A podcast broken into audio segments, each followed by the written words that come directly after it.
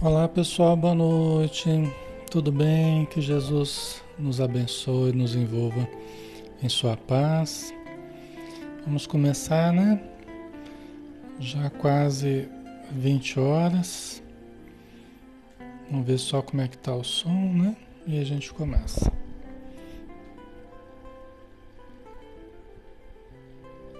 Só um instantinho.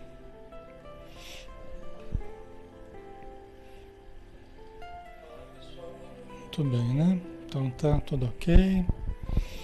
Então vamos lá, né? Nós vamos fazer a prece, lembrando que nós estamos num estudo doutrinário, mas é um processo terapêutico também, né? Através do conhecimento, através da ajuda espiritual. Quem quiser colocar um copinho com água, uma jarra d'água, né? Perto aí onde você está, a espiritualidade vai fluidificando a água para que você possa ir bebendo, depois a família toda poder também beber dessa água, né? Então isso ajuda bastante. Vamos fazer a prece, pessoal. Vamos iniciar, né? Convidando a todos para nos acompanhar então em pensamento. Vamos todos fechar os olhos e aprofundar no nosso íntimo, no nosso interior, buscando esse silêncio, essa tranquilidade, a serenidade que nós precisamos edificar em nós.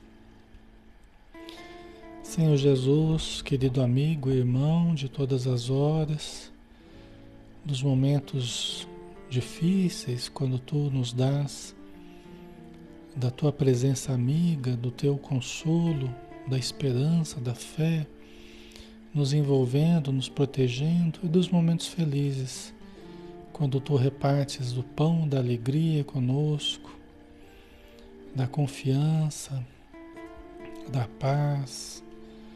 Por tudo nós te agradecemos, Senhor, por tudo que nos faz refletir, nos faz amadurecer, nos faz aprender como é vivermos uma vida melhor, como é aprimorarmos o nosso ser moralmente, intelectualmente, comportamentalmente, emocionalmente. Que possamos, Senhor, vibrar na sintonia do Teu amor, na sintonia dos bons espíritos e não deixar que nada abale a nossa fé, nada abale a nossa confiança no poder divino e na vitória do bem. Ajuda-nos, Senhor, a preservarmos a fé do ideal dentro de nós e que possamos compartilhá-la com todos aqueles que estão ao nosso redor, familiares ou não, amigos próximos ou distantes, parentes, mas todos aqueles que necessitam possam encontrar a água pura da fonte que jorra, Senhor, do teu Evangelho. Muito obrigado por tudo, que as tuas bênçãos possam se derramar sobre os nossos ambientes neste momento, para que tenhamos boas intuições, para que tenhamos saúde, equilíbrio e possamos envolver também nessa luz os irmãos desencarnados em sofrimento. Que todos estejam amparados, tratados e possam ser orientados agora e sempre, Senhor. Que assim seja.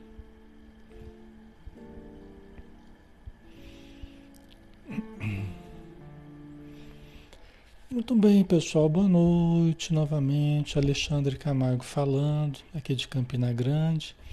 Nós estamos na página Espiritismo Brasil Chico Xavier, todos os, todas as noites, de segunda a sábado, às 20 horas, tá? Então, cada noite a gente tem um estudo diferente dentro da doutrina espírita, né?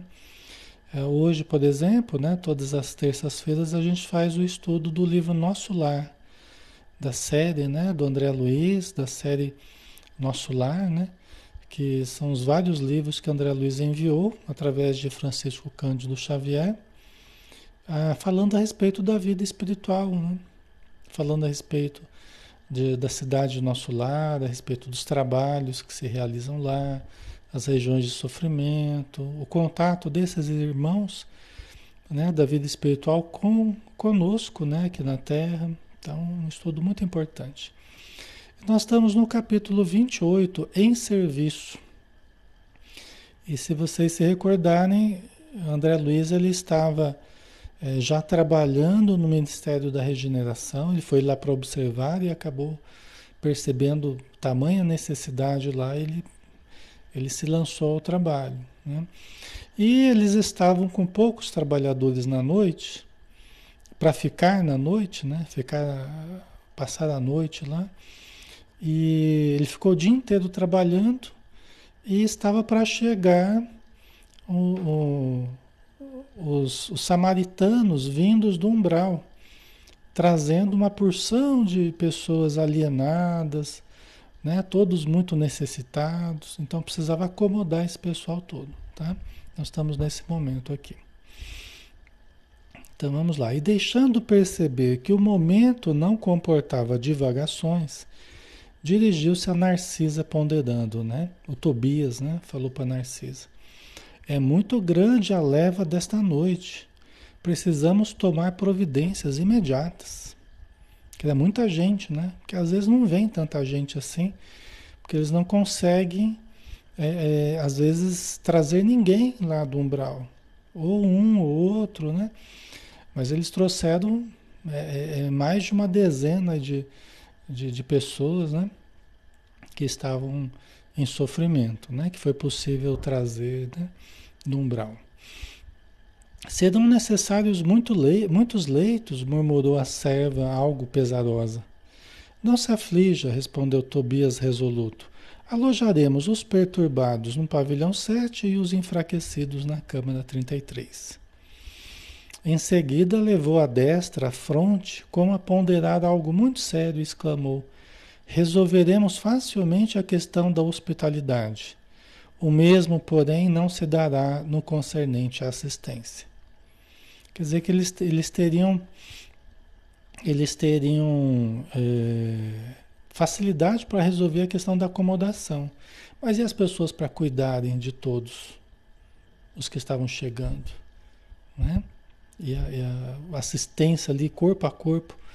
Né? Eles estavam com poucos trabalhadores, porque muitos estavam trabalhando lá na, junto à terra né? até em função da guerra que, que estava começando, né? estava sendo travada aqui a Segunda Guerra Mundial. Né? Tá? Então vamos ver o que, que eles vão fazer.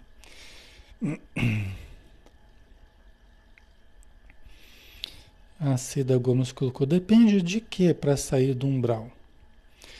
Então, é, você depende, você precisa estar numa certa condição vibratória, né? é, específica que já permite aos espíritos retirarem você de lá.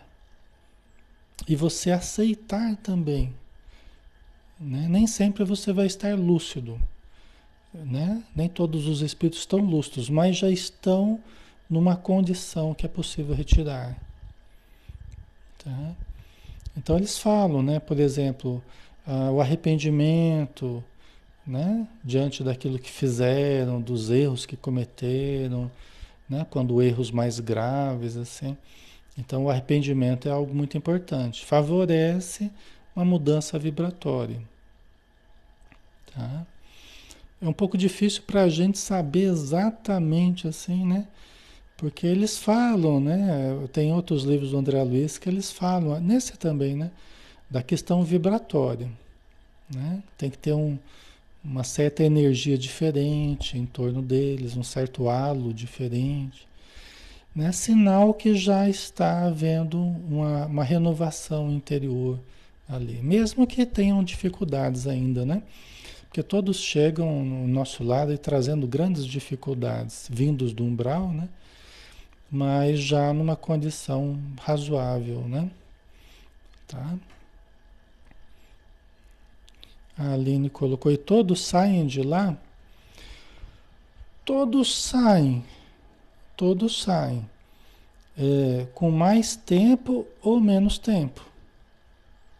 E todos saem do umbral ou para um lugar como o nosso lar, ou como um posto de, de assistência próximo à Terra, onde vão ficar espiritualmente durante algum tempo, se preparando para a nova encarnação, ou vem direto do umbral para a Terra, para uma nova encarnação. Tá? Então, ou eles vão para um, um posto de socorro, uma colônia, se tiverem condição, ou se não tiverem, eles reencarnarão direto do umbral aqui para a Terra. Certo? Todos nós já passamos pelo umbral? Já. Muitas e muitas vezes. É um lugar que nós conhecemos bem. Infelizmente, né? Ou felizmente, porque se passamos é porque precisamos, né? Acabamos precisando passar. Tá? Então, é, o nosso passado, é, veja bem, hoje nós estamos na nossa melhor condição evolutiva. Ah, Alexandre, eu não estou tão evoluído assim. Eu não estou dizendo que nós estamos tão evoluídos assim. Estou dizendo que nós estamos no nosso melhor momento. Por quê? Porque é o momento que nós estamos vivendo agora. Para trás foi sempre pior. Por quê? Porque se a gente veio evoluindo e nós estamos vivendo o momento presente, nós só temos o passado, né? Que nós já vivemos e que fomos piores do que nós somos hoje, né? Uma questão fácil da gente da gente entender, né? Então todos nós já, já transitamos pelo umbral, tá? Ok. Então vamos lá, né? Nossos auxiliares mais fortes foram requisitados para garantir os serviços da comunicação nas esferas da crosta, em vista das nuvens de treva que ora envolvem o mundo dos encarnados, né? em função da, da Segunda Guerra Mundial. Estava uma nuvem de treva envolvendo todo o planeta. Né? Então, muitos trabalhadores mais experientes, mais fortes, foram, foram chamados para ajudar né? junto à Terra. Tá? Ok? Por isso que eles estavam com pouco pessoal lá. Precisamos de pessoal de serviço noturno, porquanto os operários, em função com os samaritanos, chegarão extremamente fatigados. Né? Eles não tinham pessoal para o turno da noite. Né? Os, os, samaritanos eles estavam vindo do umbral, quer dizer, já é um trabalho penoso, iam chegar cansados, né? precisariam repousar. Como é que eles fariam, né? Ofereço-me com prazer para o que possa aproveitar, exclamei espontaneamente. É o André Luiz, né? Está se dispondo a ficar à noite. Ele trabalhou o dia inteiro e está se dispondo já a ficar à noite lá. Tobias endereçou-me um olhar de profunda simpatia, mesclada de gratidão, fazendo-me experimentar cariciosa alegria íntima. Você vê a boa vontade dele, né? Né? Você vê a boa vontade dele, né? o desejo de ajudar, o desejo sincero né? de servir. Então, isso é um grande diferencial. Né? O Alberto colocou aqui, né? Alberto Antônio, Antônio Zani. Vindo direto do umbral para encarnar na Terra, não traz resíduos da vida passada?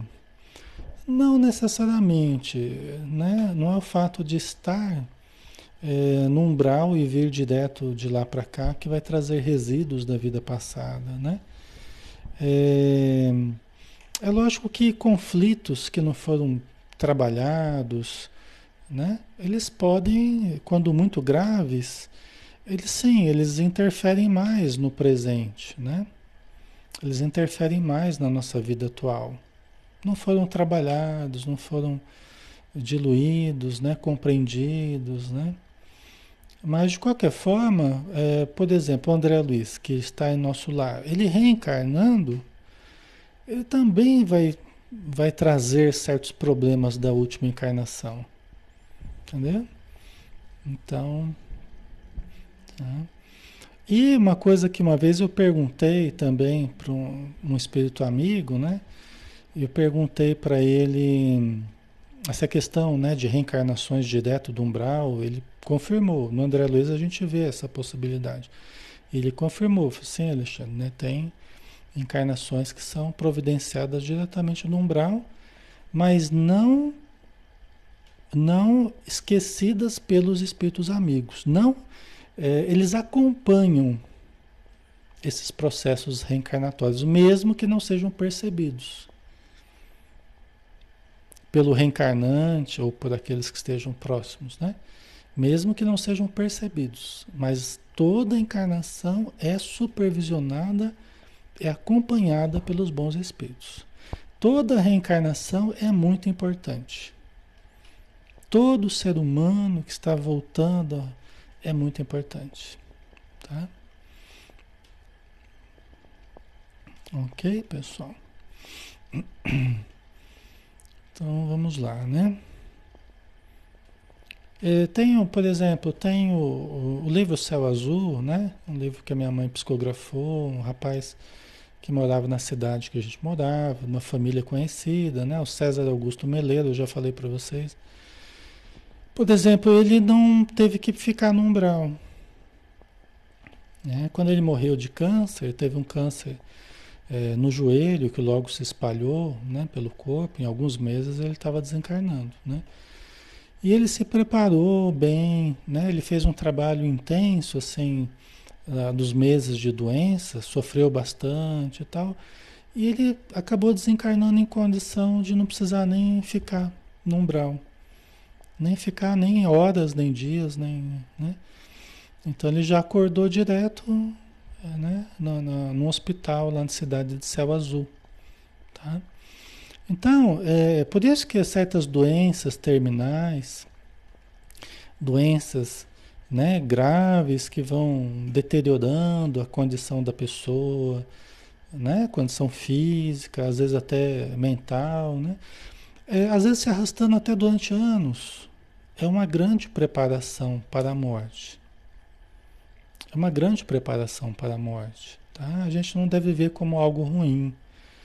Né? O ruim, muitas vezes até mais né, difícil, é a pessoa morrer de repente e, e, e às vezes não estava nem preparado para morrer, estava cheio de energia, de sonhos, né? E se vê de uma hora para outra no plano espiritual, isso pode ser mais difícil, porque é mais repentino, né? Agora, uma doença que vai esgotando as forças materiais, vai preparando a família, vai preparando o próprio doente. Às vezes ele começa já a perceber espíritos amigos em torno de si, né? Então isso tudo funciona como uma verdadeira bênção, porque morrer todos vamos, né? Mas um tipo de morte que permite uma preparação, né? E enquanto está na Terra, e enquanto está na Terra, está recebendo o carinho dos familiares, está recebendo a medicação, está recebendo o concurso dos médicos, né? Geralmente, né? Está ali cercado de cuidados, né? Então é uma situação ainda confortadora, de certo modo, embora os sofrimentos, né? Que a gente sabe que por vezes existem, né? É, grandes, né? Mas é, é melhor né, passar daqui do que passar lá. Como André Luiz, por exemplo, né? Que ficou lá oito anos, né? Andando para um lado para o outro lá, desorientado, sem saber o que pensar de tudo, né? Tá? Então a gente pode ver esses, esses, essas situações como uma verdadeira bênção, uma, uma preparação para o espírito que vai partir, né? Tá? Ok? Então vamos lá, o André Luiz se, né, se colocou à disposição, né? Mas está resolvido a permanecer nas câmaras durante a noite? Perguntou admirado. Outros não fazem o mesmo? Indaguei por minha vez. Sinto-me disposto e forte. Preciso recuperar o tempo perdido. Né? Que coisa boa, né? Está bem disposto, né? Essa pergunta do Tobias já daria até um certo receio na gente ser feito para a gente, né? Mas você tem, você está resolvido a permanecer aqui à noite, durante a noite. A gente já ficaria meio com o pé atrás, né? Mas o André Luiz já viu como é que era o serviço lá, já estava ajudando, então ele já, ele já se sentiu em condição, né? Certo. Abraçou-me o generoso amigo, acrescentando: Pois bem, aceito, confiante a colaboração. Narcisa e os demais companheiros ficarão também de guarda. Além do mais, mandarei Venâncio e Salústio, dois irmãos de minha confiança. Né? Então, vai poder ficar trabalhando à noite, já vai ser uma experiência. Uma experiência interessante para o André Luiz. Né? Nós teremos algumas coisas bem, bem interessantes. Não posso permanecer, o Tobias falando, não posso permanecer aqui de plantão noturno, em vista de compromissos anteriores. No entanto, caso necessário, você ou algum dos nossos me comunicará qualquer ocorrência de maior gravidade. Né? Tobias, né, que está gerenciando ali, é, a pessoa que tem outros compromissos, né, e, e são eventualidades de trabalho que ele está resolvendo da melhor forma, né?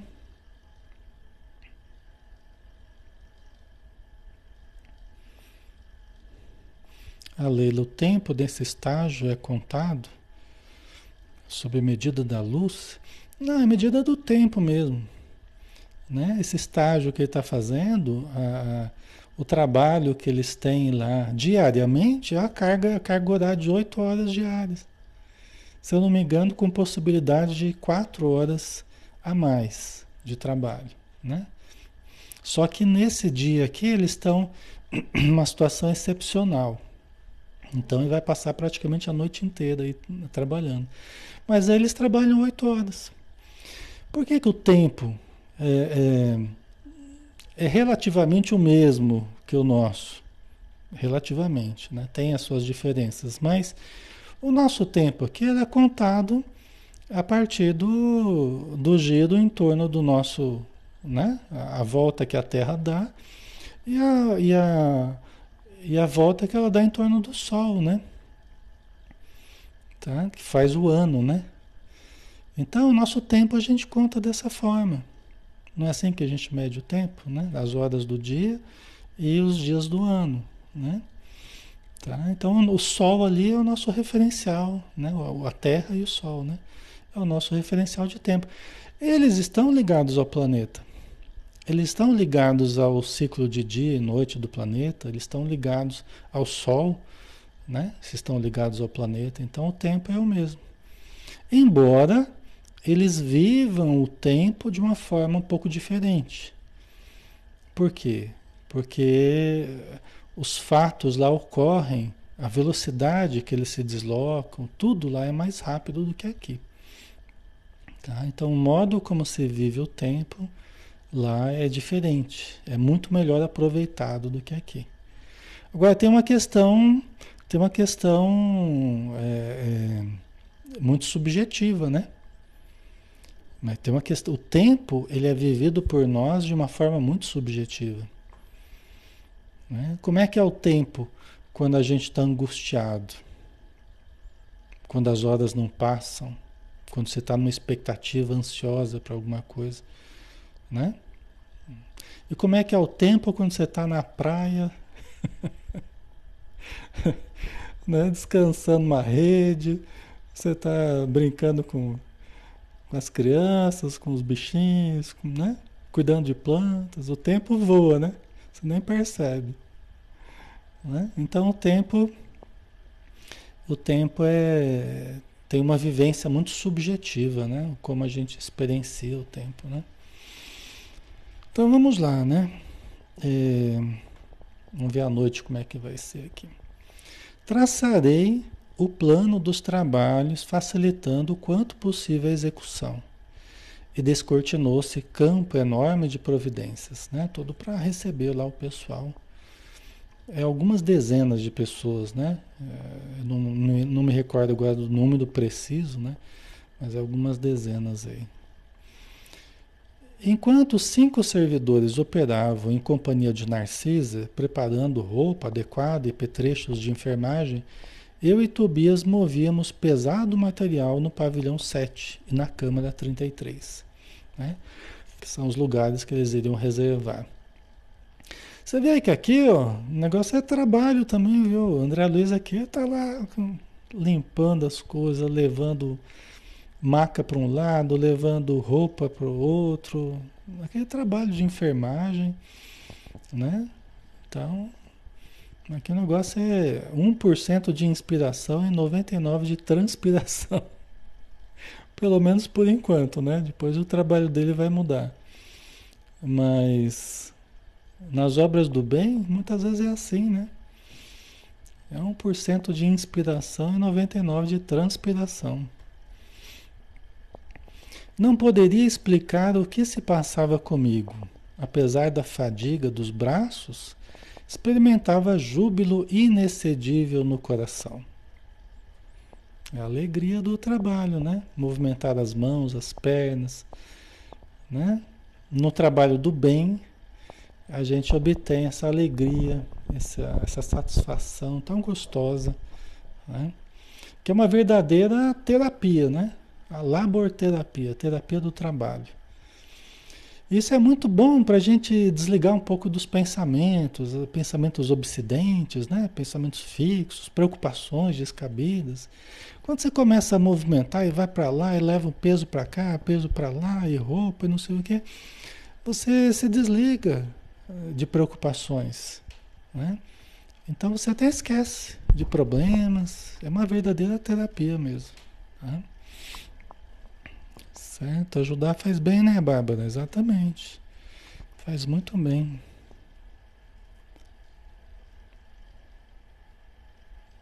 Ok.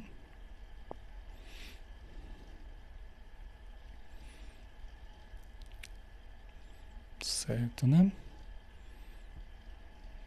A Flaviana. E os animais? Tem animais também. André Luiz fala, né? Quando ele estava no parque hospitalar lá, ele via lá uns bichinhos lá, aves de plumagem colorida, pequenos animais ali andando, né? Então tem animais. Inclusive os samaritanos eles usam animais. Depois a gente vai ver isso, né? Eles usam animais na expedição para o umbral que é um ambiente obscuro, pesado, eles usam animais nesse trajeto. Tá? Mas isso é um outro capítulo que a gente ainda vai chegar. Na oficina, onde a maioria procura o trabalho, entendendo-lhe o sublime valor, servir constitui alegria suprema. Não pensava, francamente, na compensação do bônus hora nas recompensas imediatas que me pudessem advir do esforço. Né? Então ele está dizendo sinceramente que ele começando a trabalhar ali, ele não estava preocupado com a quantia de bônus hora que ia ganhar, né? ou quaisquer recompensas que ele pudesse ter. Ele estava sentindo bem por estar trabalhando. É o prazer de servir, é o prazer de ajudar. Né? É o prazer de ajudar. Então, essa é a maior descoberta, né? Uma das maiores descobertas é o prazer de ajudar, prazer de servir. Né? Tem uma energia muito terapêutica. É o amor incondicional, né? É o amor que você faz sem esperar, sem impor condições, né? Você simplesmente faz, ajuda, ama, colabora, né? É uma energia, proporciona uma energia curativa esse tipo de, de atividade, sabe? E só que ele vai ganhar também. Vocês colocaram adicional noturno, periculosidade, insalubridade. Ele vai ganhar também, né? Ele vai ganhar, sim.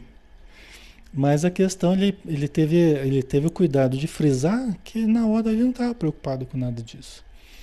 E isso é o mais importante. Né? É o trabalhador trabalhar pelo prazer de servir. O salário vem também? Mas é importante ele amar o serviço. Contudo, minha satisfação era profunda, reconhecendo que poderia comparecer feliz e honrado perante minha mãe e os benfeitores que havia encontrado no Ministério do Auxílio. Você vê a alegria dele, sabendo que ele ia poder encontrar a mãe dele, né? Em algum tempo aí, honrado, se sentindo digno, né? De toda a ajuda que ele recebeu desde que ele foi socorrido no umbral, né? A dona Laura, né? Ia poder contar as novidades, tal. Ao despedir-se, Tobias voltou e a abraçar-me e falou: desejo a vocês muita paz de Jesus. Boa noite e serviço útil. Amanhã, às 8 horas, você poderá descansar. O máximo de trabalho cada dia de 12 horas, né? Às 8 mais 4 que eu tinha falado, né? Mas estamos em circunstâncias especiais. Tá? Então, vai ganhar mais aí, vai fazer mais hora extra aí. né? Vai ter bastante experiência para contar depois. Respondi que as determinações me enchiam de sincero contentamento. Né? Então aqui a gente acabou esse capítulo, né? Vamos partir para o próximo. Nós temos tempo, né? Praticamente meia hora ainda. Deixa eu ver o que vocês estão colocando, né? A vilania é prazeroso trabalhar como voluntário, né? É exatamente. A vilania, ela, ela faz trabalho de, né? Ultimamente não está fazendo, mas sempre fez trabalho de visita a mendigos na rua, né? A vilania. Então a vilania sabe a importância desse tipo de trabalho, né? Ana Amada, André Luiz evoluiu muito no plano espiritual, não é? Ah, sim, né? Acredito que sim, né? É, as experiências que ele teve. Eu acho que esse intervalo, né, da última, né, para a próxima, não sei se ele já está reencarnado, alguns dizem que sim, né? Não sei bem ao certo, tá? É, essa é uma questão né, que às vezes entra no, no campo da especulação, né, não gosto muito. Mas, enfim, né? Ele aproveitou bem esse intervalo entre essas, entre a última, né, e a próxima ou que aquele já está, né? Então fez um trabalho muito bonito, né, com Chico Xavier. Ok. Vocês estão falando, oh, senhor Alexandre, eu acho que insalubridade só no umbral. é, pode ser. pode ser mesmo, né? Pensando assim faz sentido, né? Então vamos lá, né, pessoal? Capítulo 29, a visão de Francisco, tá? Vamos continuar aqui. Enquanto Narcisa consolava o doente aflito, fui informado de que me chamavam ao aparelho de comunicações urbanas. Né? Chamaram o telefone. Aparelho de comunicações urbanas. Né? Deve ter sido o orelhão lá que estava tocando, pelo jeito, né? Uh, a Narcisa foi chamar o André Luiz que estava tocando o telefone lá. Estavam chamando o André Luiz no telefone. É da senhora Laura que pedia notícias. De fato, esquecera-me de avisá-la sobre as deliberações de serviço noturno. Pedi desculpas à minha benfeitora e forneci rápido relatório verbal da nova situação. Através do fio, a genitora de Lises parecia exultar, compartilhando meu justo contentamento. Né? Deve ter ficado feliz da vida, né? por vê-lo né, aplicando aquilo que ela sugeriu e vê-lo tão feliz no trabalho, tão satisfeito já pelas, pelas primeiras conquistas que ele estava tendo, né? Ok. Ele está tão envolvido lá que ele até esqueceu de avisar ela. Porque estava morando lá, né? Ele estava morando lá na casa da, do Lisas, né? Da dona Laura. Ao termo de nossa ligeira conversa, disse bondosa: Muito bem, meu filho, apaixone-se pelo seu trabalho. Embriague-se de serviço útil. Somente assim atenderemos a nossa edificação eterna. Lembre, porém, que esta casa também lhe pertence. Aí, que gentileza, né? Cordialidade dela. Bonito, né? É como uma mãezinha, né? Como uma mãe conversando com o filho, né? Então, bem legal. Aquelas palavras encheram-me de nobres estímulos. Regressando ao contato direto com os enfermos, notei Narcisa lutar heroicamente por acalmar um rapaz que revelava singulares distúrbios. Né? Então, ele voltando do telefone lá, ela percebeu que a Narcisa estava lutando lá com com dificuldades lá com o rapaz, é, que ela estava tentando acalmar, né? mas é que ele estava vivendo um certo distúrbio ali na hora. Né? Procurei ajudá-la. O pobrezinho de olhos perdidos no espaço gritava espantadiço: Acuda-me, por amor de Deus, tenho medo, medo. Né? Tava com os olhos perdidos, né? No espaço e gritando, pedindo ajuda, né? E olhar esgazeado dos que experimentam profundas sensações de pavor acentuava Irmã Narcisa, lá vem ele, o monstro. Sinto os vermes novamente, ele, ele, livre-me dele, irmã. Não quero, não quero. Situação dramática, né? Ele estava vendo alguma coisa, né? Que ele chamou de monstro. Ele, ele, livre-me dele e tal, né? Então, vamos ver do que, que se trata, né? Calma, Francisco, pedi a companheira dos infortunados. Você vai libertar-se, ganhar muita serenidade e alegria, mas depende do seu esforço. Faça de conta que a sua mente é uma esponja embebida em vinagre. É necessário expelir a substância azeda. Ajudá-lo-ei a fazê-lo, mas o trabalho mais intenso cabe a você mesmo. Olha que coisa, né? Você vê, ele está numa crise, mas a Narcisa está chamando a atenção dele para a importância dele se ajudar para que ele supere essas crises que ele vem tendo. Né? Então ela diz: olha, imagine a sua mente como se fosse uma esponja. E que você. Uma esponja que está embebida em vinagre. E você precisa expelir essa substância da sua mente. Né? Então, e que, que substância que é? São aquelas energias venenosas, aqueles, aquelas toxinas que eles ficam exalando, que eles ficam vomitando, que a gente falou na semana passada. A Amanda, né? Como se fosse uma perturbação mental. É uma perturbação mental.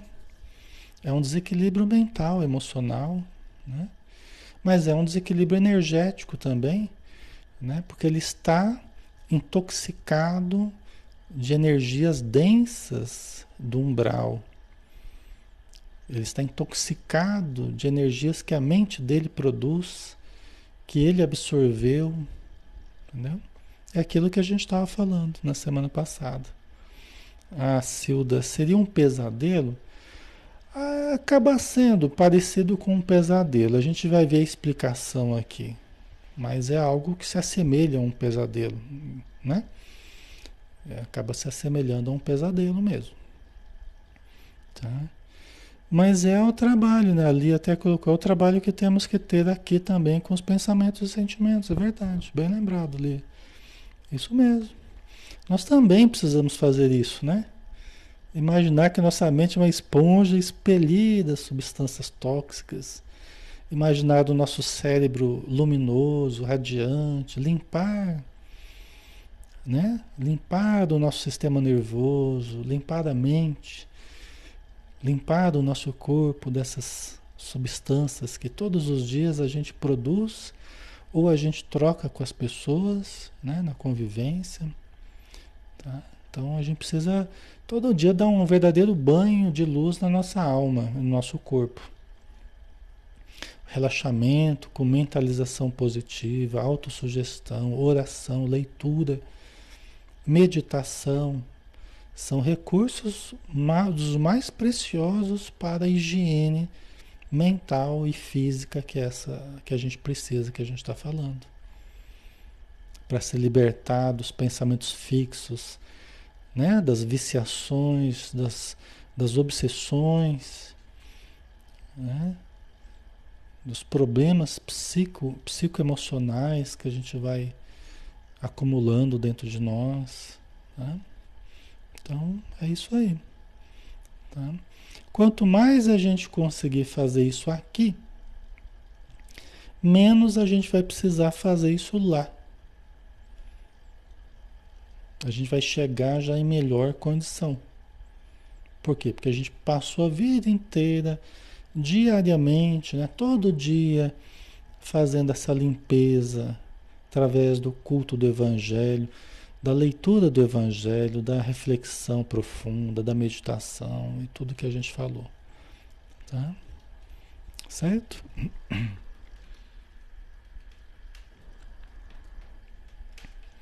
Então são medidas profiláticas, preventivas e curativas. Se a gente não está bem, ajuda a melhorar. E se a gente está bem, ajuda a manter ficar bem. Mantém a gente bem. Entendeu? No campo da mente, do sentimento, da saúde física, nós temos que ter muito pensamento preventivo. Não ficar só remediando situações. Né? Sai mais caro para a gente remediar. Mas essas atividades todas, elas, elas têm um efeito curativo, de remediar sim. Mas também e principalmente de prevenir e manter a nossa saúde mental, emocional e física também, tá? Então vamos lá, nós vamos continuar com o Francisco aqui. Esse rapaz, né, que está tendo essas visões e tal, o monstro, o monstro, né? O doente mostrava boa vontade, acalmava-se enquanto ouvia os conceitos carinhosos da Narcisa, né? Mas volvia, ele voltava à mesma palidez de antes prorrompendo em novas exclamações. Né? Então ele ficava oscilando porque ele entrava e saía das crises, entrava e saía. Entendeu? Certo, pessoal? Né? É, é, quando a gente está nessa faixa, que a gente está em crise, a gente tem que sair dessa faixa. Porque tanto a gente pode dar uma melhoradinha quanto a gente pode piorar. Então a gente tem que sair o máximo possível. É não ficar mantendo, às vezes a gente fica mantendo naquela faixa de crise que parece que virou normal, o novo normal, e fica naquela faixa. Né? A gente não pode se acostumar com isso, a gente tem que sair dessa faixa. Porque é sempre uma faixa perigosa para nós aqui, por exemplo, na Terra, né? né? E lá também, né? Certo? Então vamos lá. Mas, irmã, repare bem, ele não me deixa. Já voltou a atormentar-me. Veja, veja. Estou vendo, Francisco, respondi a ela, cordata, né? Um tino psicológico, né? Então, falando, não, eu estou vendo, Francisco, né? Concordando com ele, mas é indispensável que você me ajude a expulsá-lo. Não havia ninguém ali, tá, pessoal? Eram clichês mentais. Eram clichês mentais. Eram quadros mentais. Eram pensamentos. Ele estava lutando com pensamentos dentro dele. Lembranças. Nós já vamos entender. Por isso que ela falava, usando um tino psicológico, né? Ela respondia, sim, Francisco, eu estou vendo, estou vendo, mas me ajuda a expulsar esse monstro, né? Para ajudá-lo, né? Este fantasma diabólico acrescentava chorar como criança, provocando compaixão.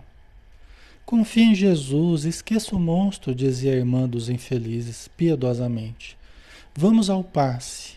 O fantasma fugirá de nós. É quase como se estivesse falando com uma criança mesmo, né? Do jeito que ela estava conversando com ele, né? Então ela foi aplicar um passe que ajuda muito, tanto lá no plano espiritual quanto aqui na Terra. É, se você está com uma pessoa que está em crise, uma prece, uma leitura, um passe, olha pessoal, tem um valor, um valor inestimável, tá? Tem um valor inestimável, né? Então a gente pode usar sem receio, tá? E aplicou-lhe fluidos salutares e reconfortadores, que Francisco agradeceu, manifestando imensa alegria no olhar. Você viu, o alívio foi imediato. E às vezes o passe é assim. Às vezes o, o passe, ele é uma transmissão de fluidos, de energias, é algo real, é algo físico, né? Tanto aqui quanto no plano espiritual. E a gente vai criar recursos para medir. A gente já está criando aparelhos para medir isso tudo, né? Mas isso interfere no campo celular, interfere nas células nervosas, interfere no funcionamento do cérebro, dos nervos, tanto aqui no corpo material quanto no corpo espiritual, acalmando, né? tranquilizando, adormecendo a pessoa, tá? ou dando mais energia, mais vitalidade, conforme o direcionamento de quem está aplicando. Tá? Agora, disse ele, fim da operação magnética, estou mais tranquilo. Né? Então ele conseguiu sair dessa crise em função do, do passe que a Narcisa aplicou. Tá? Narcisa ajeitou-lhe os travesseiros, mandou que uma serva lhe trouxesse água magnetizada, ó, é água fluida, água magnetizada, né? Como a gente pede para vocês colocarem aí. Aquela exemplificação da enfermeira edificava-me. O bem como o mal, em toda parte, estabelece misterioso contágio. Ai, que bonito, né? né? O bem como o mal, em toda parte, estabelece misterioso contágio. Então, ele olhando a Narcisa trabalhando, o carinho com que ela cuidava dos doentes, né? Aquela delicadeza, aquela espiritualidade dela, aquela, aquele cuidado com o passe, com a prece e tal. E ele se sentia contagiado com o bem que a Narcisa é, estava externando. Né? Então, bem legal, né? Certo. Inclusive o passe, vocês podem aplicar até nos bichinhos. O André Luiz, no livro Conduta Espírita, através do Chico, ele fala até que a gente deve, nós temos o dever de aplicar nos nossos bichinhos, cachorro, gato, periquito, papagaio, tartaruga. Porque eles podem precisar. Às vezes ele não está muito bem, está lá meio indisposto. Você pode aplicar um passe no bichinho. Tá? E faz muito bem. Assim como qualquer pessoa que está doente, né? Que você poderá ajudar através do passe. Né? A Cassileide, como nos preparamos para dar um passe? O passe, ele não tem nada assim de tão inacessível, às vezes, como as pessoas imaginam, tá, pessoal? Então, eu tenho prazer em falar isso porque a gente sabe dessa realidade. Né? Os espíritos, o próprio André Luiz, os mentores dele explicam a respeito disso. Né? Que nós precisamos ter. O primeiro passo é ter boa vontade. Né? O primeiro passo é termos boa vontade, desejo de ajudar, né? de querer fazer o bem, de ajudar a pessoa. Né? E isso é amor. Se você está querendo ajudar, fazer o bem, você está externando amor. Né? A gente só precisa elevar o pensamento, né? pedir ajuda. Né? Se a gente puder fazer uma leiturazinha breve antes para preparar o ambiente, um trecho do Evangelho, um trecho de uma mensagem, né? e nos entregarmos à oração, né? pedindo o auxílio dos bons espíritos, os espíritos dizem que eles suprirão as nossas deficiências. Eles suprirão as nossas deficiências. Porque a gente, quando a gente começa, a gente tem as nossas deficiências e vamos continuar tendo. Devagarzinho a gente vai aperfeiçoando, mas né, eles vão suprindo as nossas deficiências, partindo da nossa boa vontade, do nosso desejo de ajudar. Uma mãe né, que vai dar boa noite ao filho e está lá, pode colocar a mão né, sobre a cabeça do filho, fazer uma prece, transmitir a energia. Né? Como eu falei, um bichinho, às vezes o marido, né? Tá até deitado, dormindo, né? Você sabe que ele está precisando recompor energias mentais, emocionais, físicas. Você pode fazer uma prece, e você está do lado ali, coloca a mão sobre a cabeça dele ali e ora, irradiando essa energia. Você vai ajudando de uma forma silenciosa e muito produtiva. Entendeu? Para que ele tenha um bom sono, para que ele acorde mais refeito. Tá? Então são recursos que a gente tem né? A gente pode se aperfeiçoar? Pode. Tem livros que explicam sobre o passe, né? A própria prática que você vai desenvolvendo, você vai aperfeiçoando as suas forças radiantes, que é os espíritos que chamam assim, né? Tá? Mas o primeiro passo é o desejo de querer ajudar, de amar, né? de servir e a oração, né? que sustenta essa nossa vontade fazendo essa comunhão de energias do alto conosco, né? Então a gente passa a, canalizar essa energia, né? Tá? Certo? Então, às vezes um filho, né, que tá muito nervoso, aí de repente você tá lá dormindo, você aplica um passe nele, né? Faz uma prece, tal. Isso vai ajudando ele se tranquilizar, né? Tá? Observando meu sincero desejo de aprender, Narcisa aproximou-se mais, mostrando-se disposta a iniciar-me nos sublimes segredos do serviço. Né? Narcisa, percebendo a boa vontade dele, né? foi trazendo ele para perto ali para ir explicando para ele a respeito do, dos segredos ali do, do serviço, né? os macetes ali, né? algumas dicas para ele. Né? A quem se refere o doente? Indaguei impressionado. Né? Está porventura assediado por alguma sombra invisível ao meu olhar? A velha servidora das câmaras de retificação sorriu carinhosamente e falou: Trata-se do seu próprio cadáver. Trata-se do seu próprio cadáver. Que me diz? Tornei espantado.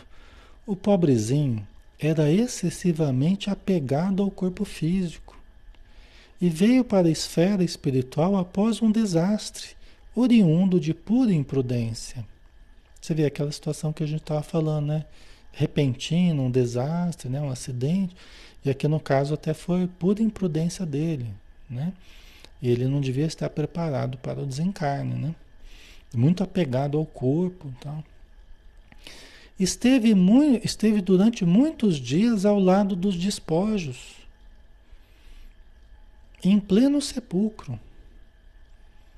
Né? Você vê que ele desencarnou, enterraram e tal, mas ele ficou próximo aos despojos dele, é, por causa do apego dele, sem se conformar com a situação diversa. Quer dizer, ele não se conformava com a morte. Né? Ele deve ter percebido que, que tinha morrido, mas ele não se conformava com a morte. Né? Então muitos fazem isso, acabam querendo reanimar o corpo, acabam querendo voltar para o corpo, só que não tem jeito, né? Não é que nem um sono que você desliga, depois você volta, né? Nesse caso não tem volta, né? Queria firmemente levantar o corpo hirto, tal o império da ilusão em que vivera. E nesse triste esforço gastou muito tempo. Né? Nesse triste esforço gastou muito tempo. Você vê a importância da não aceitação, o não entendimento, né? e daí a insegurança perante a morte, a incompreensão perante as leis divinas e, e tudo que acompanha isso. Né? É uma situação triste, né? E é um sofrimento que a pessoa cria para si mesma. Por quê? Porque ela não buscou um entendimento que daria uma vivência diferente, ela não desenvolveu dentro de si uma compreensão que agora ela não conseguia improvisar. Né?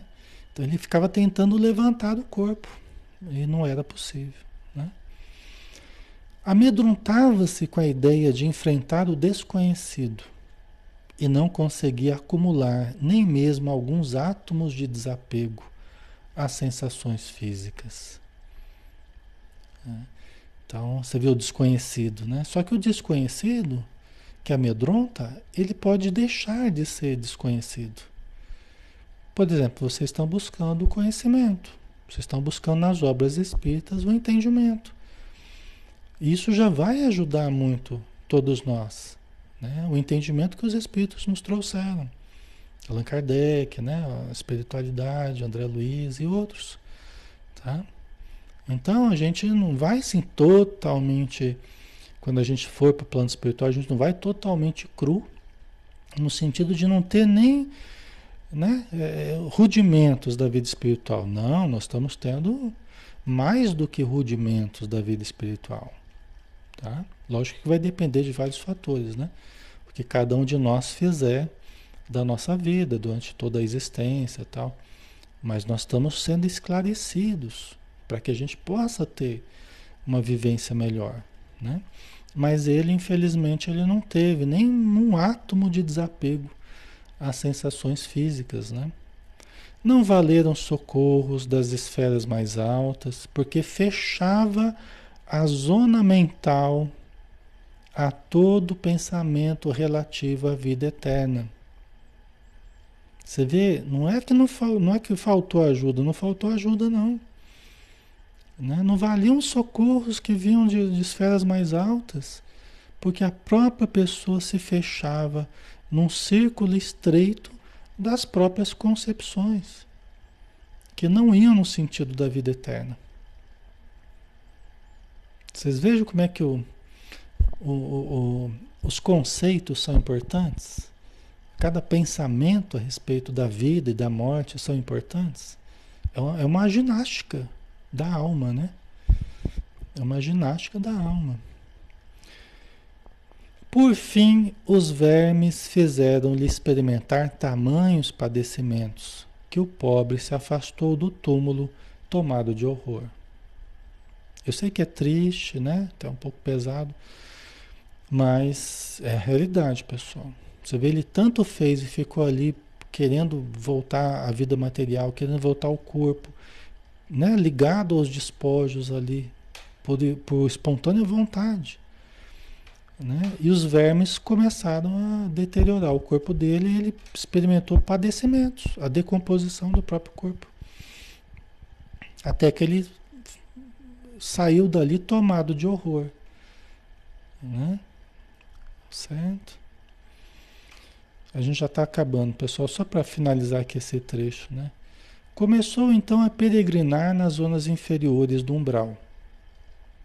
No entanto, os que lhe foram pais na terra possuem aqui grandes créditos espirituais e rogaram sua internação na colônia. Trouxeram-no os samaritanos quase à força, a pedido dos pais dele, dele né, que estavam intercedendo por ele. Né? Trouxeram ele para o nosso lar quase à força, né? os samaritanos. Seu estado, contudo, é ainda tão grave que não poderá ausentar-se tão cedo das câmaras de retificação. O amigo que lhe foi genitor na carne está presentemente em arriscada missão distante de nosso lar. Né? O pai dele, né, que foi pai dele na, na terra, ele está em arriscada missão distante de nosso lar. Né? E o, e o Francisco não poderá sair tão cedo das câmaras de retificação. É um paciente ainda grave que vai precisar de um bom tempo, né? E vem visitar o doente? Perguntei, o pai dele, né? E vem visitar o doente? Já veio duas vezes e experimentei grande comoção, observando-lhe o sofrimento discreto. Tamanha é a perturbação do rapaz que não reconheceu o pai generoso e dedicado. Você vê como é que o, a alienação, né? esse distúrbio mental que ele está vivendo, ora ele está um pouco mais lúcido, ora ele, ele perde totalmente a noção, ele nem reconheceu o pai dele, né? Gritava aflito, mostrando a demência dolorosa. O genitor, que veio vê-lo em companhia do ministro Pádua, do Ministério da Comunicação, pareceu muito superior à condição humana.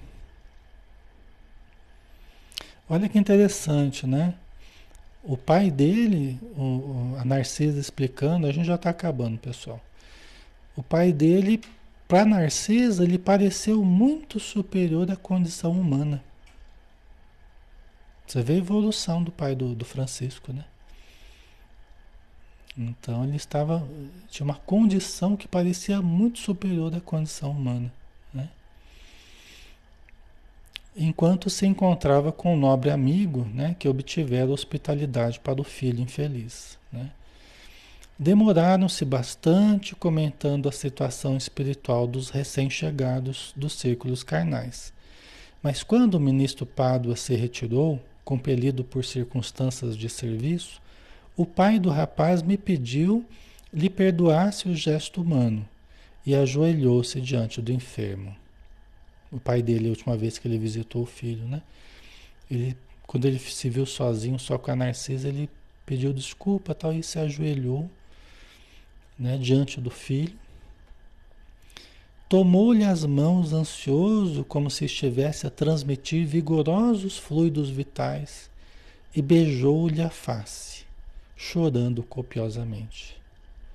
Não pude conter as lágrimas e retirei-me, deixando-os a sós, a Narcisa contando.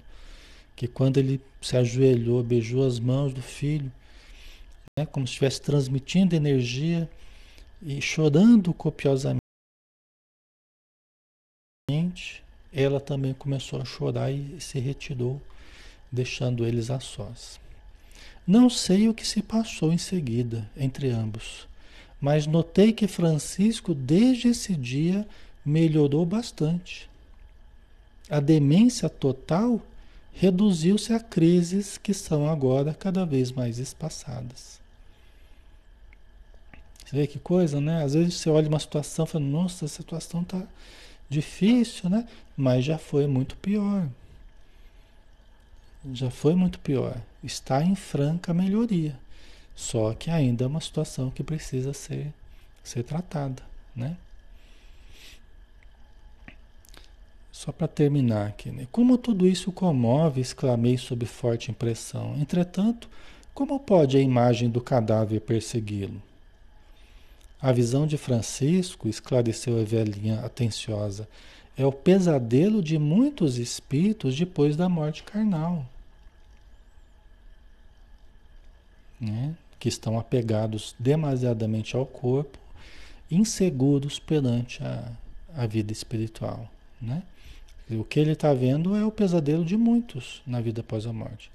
Apegam-se demasiadamente ao corpo não enxergam outra coisa, não vivem senão dele e para ele, votando-lhe verdadeiro culto.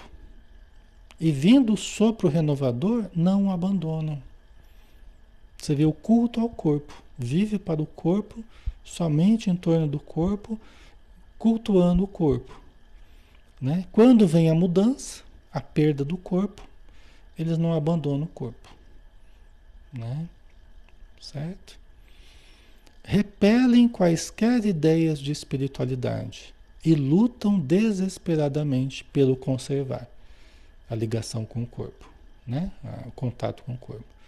Surgem, no entanto, os vermes vorazes e os expulsam. A essa altura, horrorizam-se do corpo e adotam nova atitude extremista.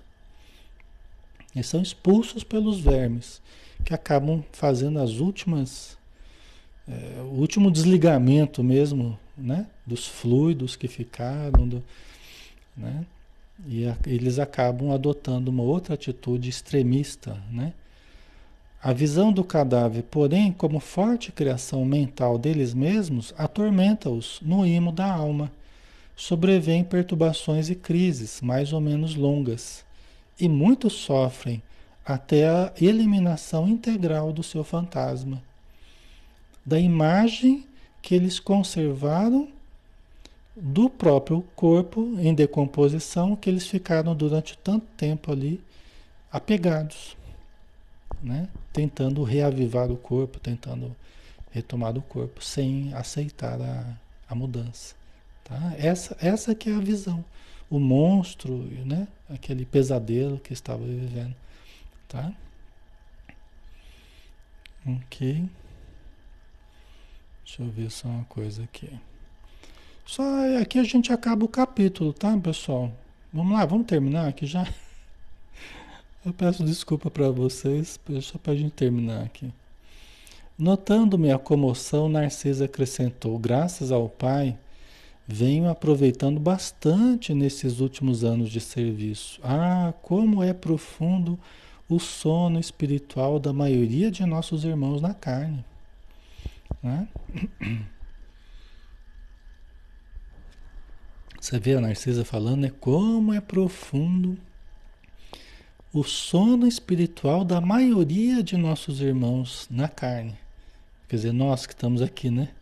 Como é que a gente vive um sono profundo aqui na Terra? Né? Sono espiritual, né?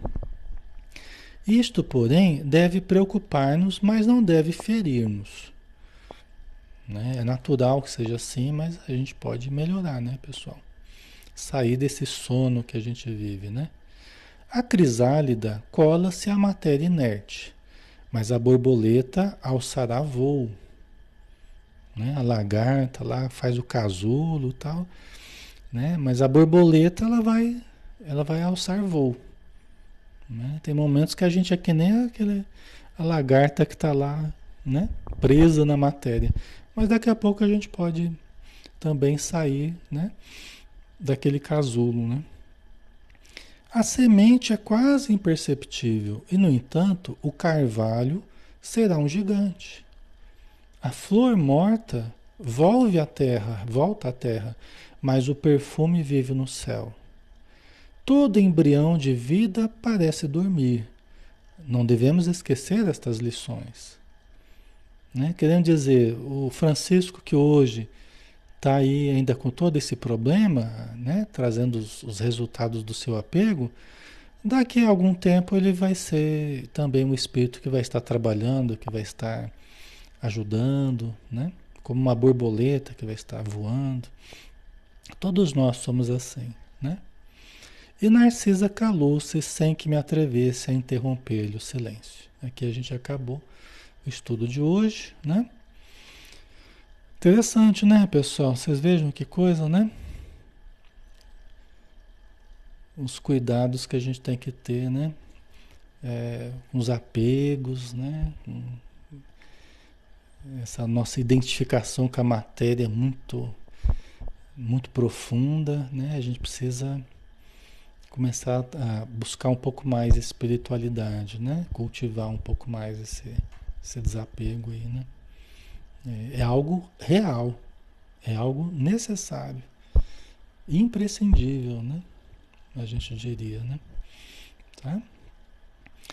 Então vamos lá, vamos, né, sem mais delongas, fazer a nossa prece final, agradecendo novamente o, o, ensino que André Luiz nos trouxe, Narcisa, Tobias, André Luiz, Chico Xavier, que recebeu esse texto, e todos aqueles que estão nos ajudando neste momento para que nós sejamos bem-sucedidos na nossa encarnação atual.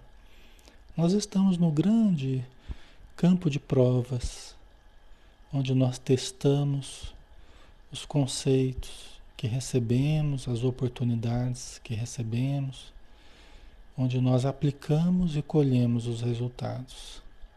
Ajuda-nos, Senhor, para que ao terminarmos o estudo de hoje possamos sair melhores do que quando aqui chegamos, possamos ter uma boa noite, uma noite de descanso, uma noite de vivências positivas espiritualmente falando e mantermos um clima positivo em nós e em torno de nós.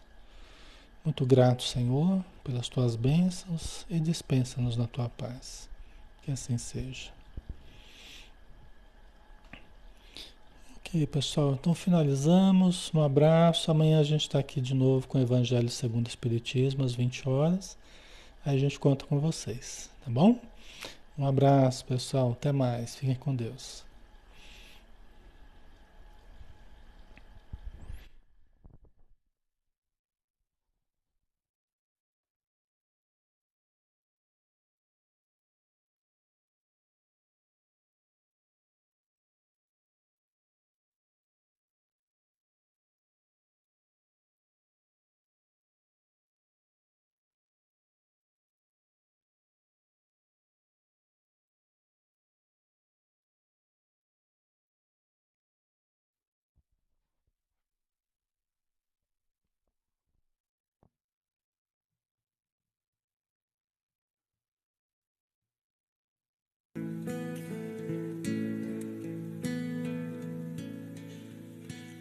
Ouço Deus no murmúrio das águas dos rios. Ouço Deus no furor dos ciclones bravios.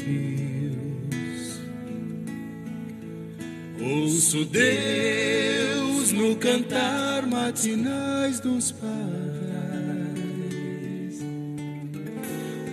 Ouço Deus no lamento de pobres mortais. Vejo Deus nas estrelas perenes de luz. Vejo Deus no esplendor que a alvorada traduz Vejo Deus perfume da flor. Vejo Deus no adeus, companheiro da dor. Sinto Deus na saudade que evoca lembranças Sinto Deus no morrer de febris esperanças. Sinto Deus na tristeza de ver-te partir. Sinto Deus na tua volta, irmão, a sorrir. Ouço Deus no murmúrio das águas dos rios. Vejo Deus no furor dos ciclones bravios. Sinto Deus no cantar matinais dos padais.